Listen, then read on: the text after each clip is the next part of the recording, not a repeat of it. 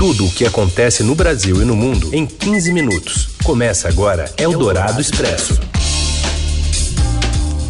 Olá, tudo bem? Bem-vindo, bem-vinda. Começamos aqui uma nova edição do Eldorado Expresso, reunindo, juntando as notícias mais quentes na hora do seu almoço. Em 15 minutos aproximadamente, você pode acompanhar a gente pelo rádio, aqui ao vivo, FM 107,3 da Eldorado, em São Paulo. E já já, acabando o programa, vira podcast, parceria da Eldorado com o Estadão. Tudo bem, Raíssa Abac? Tudo bem, Carolina Ercolim. Vamos aos destaques desta quarta, dia 4 de março. Eldorado Expresso.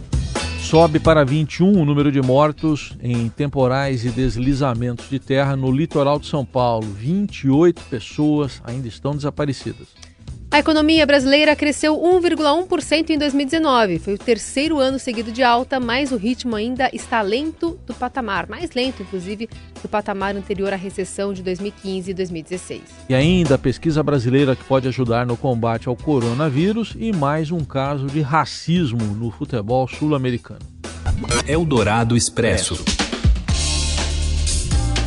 E o Instituto Brasileiro de Geografia e Estatística, IBGE, divulgou hoje o resultado do PIB. Quem traz os detalhes e os números para a gente é a repórter do broadcast, Daniela Morim. Boa tarde, Carolina. Boa tarde, Heisen. O Produto Interno Bruto Brasileiro cresceu 1,1% no ano de 2019, abaixo do desempenho de 2018, quando a economia tinha crescido 1,3%. O resultado confirma o cenário de recuperação ainda lenta e gradual da atividade econômica. Os dados são das contas nacionais trimestrais divulgadas pelo Instituto Brasileiro de Geografia e Estatística. O consumo das famílias segue como principal motor da economia, com avanço de 1,8% no ano, ajudado pela expansão do crédito e pela liberação de saques do FGTS. No entanto, a alta foi menor do que a registrada em 2018. Os investimentos também cresceram em 2019, 2,2%. Houve melhora na construção de empreendimentos imobiliários, mas a parte de infraestrutura ainda não mostra reação. O consumo do governo contribuiu negativamente para o PIB brasileiro no ano passado. O gasto governamental encolheu 0,4%. Sob a ótica da oferta, o PIB dos serviços cresceu 1,3%, enquanto o da indústria aumentou apenas 0,5%, prejudicado por uma estagnação da indústria de transformação e pelas perdas nas indústrias extrativas decorrentes da tragédia do rompimento da barragem da Vale em Brumadinho, em Minas Gerais. Já a safra recorde de grãos e o bom desempenho da pecuária elevaram o PIB agropecuário no ano passado. Segundo o IBGE, os resultados do PIB do primeiro trimestre deste ano devem trazer os impactos do coronavírus, que já afeta tanto o comércio exterior quanto a produção doméstica. É sobre o PIB também que a gente conversa com a Adriana Fernandes. Adriana, boa tarde. Explica para a gente como é que está sendo a avaliação desse PIB de 1,1% em 2019. Carol, o resultado do PIB mostra que a gente, o Brasil não consegue sair do patamar de 1% de crescimento. A gente teve 1,3 em 2017, 1,3 em 2018 e agora 1,1 de PIB no governo Jair Bolsonaro. É uma frustração grande aqui em Brasília, por mais que o governo tenta, tente minimizar esse resultado, porque se esperava mais. O governo Jair Bolsonaro entrou prometendo mais crescimento e uma recuperação mais rápida. A gente vê os juros num patamar mais baixo, acelerou a queda dos juros e o crescimento aí patinando. Isso mostra que o Brasil está perdendo tempo, Carol, porque a gente vê um Congresso e governo disputando espaço, disputando poder, enquanto isso, as reformas que podem ajudar a mudar esse quadro são reformas estruturais, porque o PIB mostra que a gente precisa de mudanças estruturais, modernizantes, e estamos aí brigando pelo orçamento. Tem dois meses que a gente briga, ou a gente, o governo, né, e o Congresso briga por um espaço no orçamento e as reformas todas paradas. Ontem o, o ministro Paulo Guedes se reuniu com movimentos é, de rua, né, é, para estimular essas manifestações, disse que era em defesa da reforma, o Congresso reagiu e é, não votou o acordo do orçamento e, enquanto isso, as reformas estão aí paradas. E agora tem todo esse tempo para correr atrás, lembrando ano de eleição, né, Adri? Sim, é, todo mundo só está pensando em eleição, é uma eleição de 2000, eleição municipal de 2020 e também todo mundo de olho nas eleições presidenciais. Enquanto isso, tem um monte de projeto da agenda econômica lá no Congresso. Alguns, ele, o, o Congresso reclama que Paulo Guedes, Bolsonaro não enviaram a reforma administrativa, não enviaram a reforma tributária, mas o problema é que ninguém sabe direito qual é a reforma prioritária para 2020. Essa é a Adriana Fernandes conversando conosco direto de Brasília. Obrigada, Adri. Até a próxima. Obrigada, Carol. E o presidente Jair Bolsonaro escalou um humorista para responder perguntas da imprensa sobre o ritmo da atividade econômica. Vestido como Bolsonaro, inclusive com uma réplica da faixa presidencial, Marvio Lúcio, conhecido como Carioca da TV Record, usou a estrutura da presidência para oferecer bananas aos jornalistas em frente ao Palácio da Alvorada. Nenhum jornalista aceitou. O humorista também pediu para ser questionado pelos profissionais como se fosse o presidente, o que não ocorreu. Boa, presidente, obrigado. Olá, presidente. Bolsonaro. Não fizeram uma pergunta. Eu não quero perguntar mais nada. Não perguntaram nada. Não tenho o que perguntar, tá vendo? Saiu PIB hoje. O que é PIB? PIB, o que é PIB? O que é PIB? O que é PIB? Pegou Paulo Guedes, Paulo Guedes, Paulo Guedes, Paulo Guedes, Paulo Guedes. Posso pirando, posso pirando, posso pirando, posso pirando. Os aplausos e risadas vieram dos apoiadores de Bolsonaro, o Bolsonaro de verdade, que diariamente vão ao Palácio do Planalto para tirar fotos com o presidente. Eldorado Expresso. Após um mês e meio de noivado, fim de uma novela. Toma posse, tomou posse hoje a nova secretária especial de Cultura, Regina Duarte. Segundo a atriz, o principal desafio da pasta é a pacificação do setor. Meu propósito aqui é pacificação e diálogo permanente com o setor cultural, com os estados e municípios, com o parlamento e com os órgãos de controle. Ufa!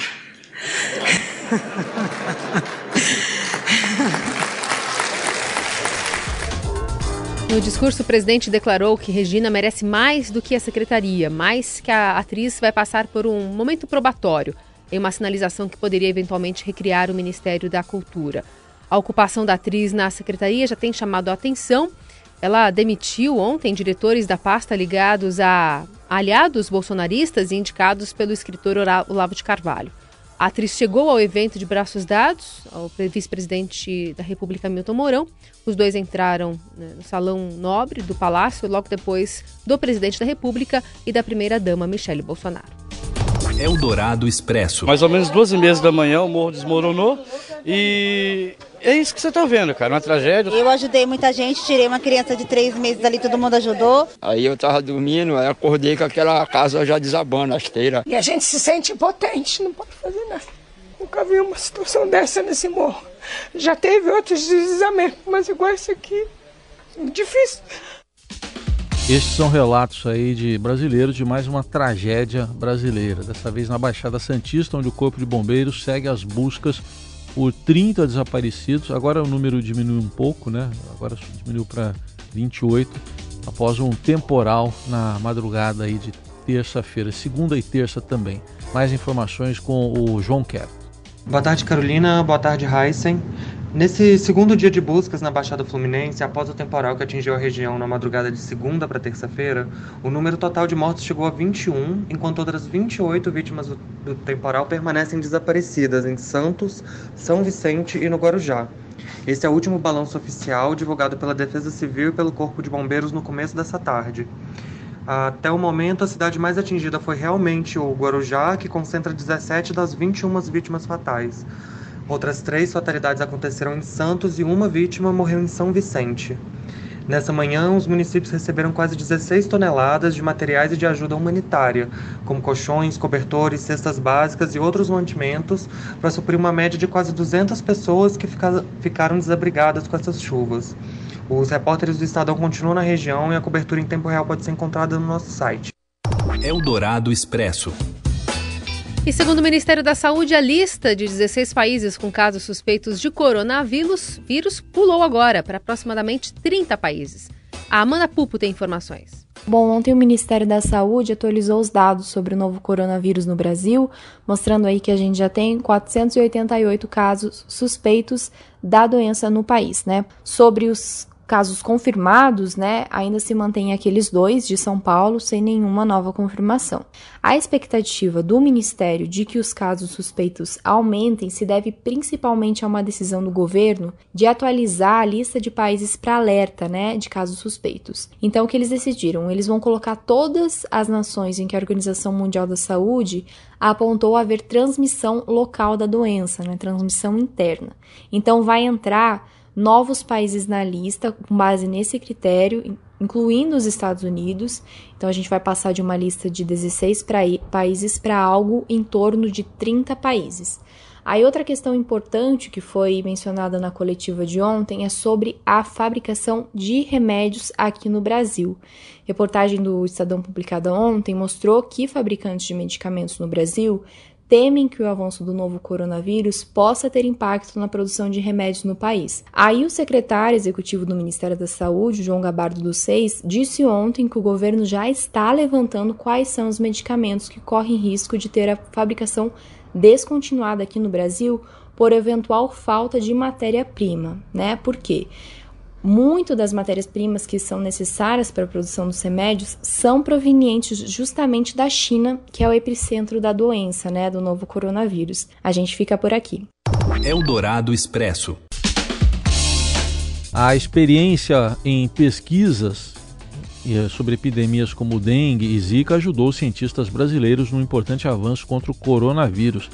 Pesquisadores do Instituto de Medicina Tropical da Universidade de São Paulo e do Instituto Adolfo Lutz em parceria com cientistas britânicos da Universidade de Oxford, sequenciaram em tempo recorde o genoma dos dois casos de coronavírus encontrados no Brasil.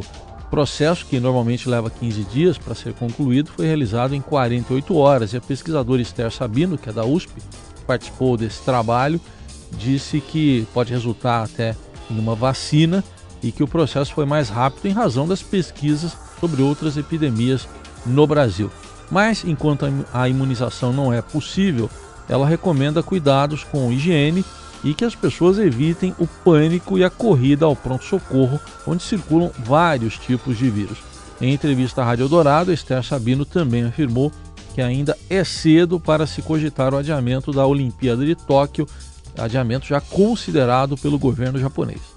Acho que eles deveriam esperar um pouco mais para tomar esse tipo de decisão. Acho que ainda é muito cedo, porque vai ser verão lá, em geral, o número de casos diminui. Por outro lado, se estiver tendo caso, é, transmite muito fácil, é muito diferente do, da Zika, né, que a gente sofreu esse mesmo problema aqui, é mais é uma, uma, um vírus respiratório transmite muito fácil.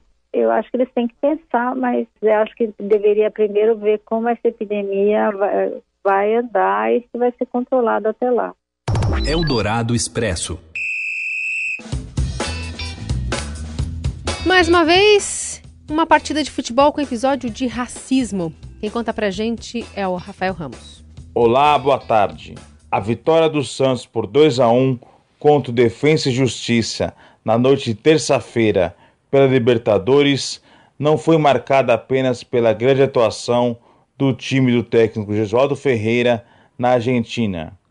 Nas arquibancadas do estádio, um torcedor argentino foi filmado imitando macaco em direção aos brasileiros. O que se espera agora da Comebol é a mais alta punição com o rigor da lei.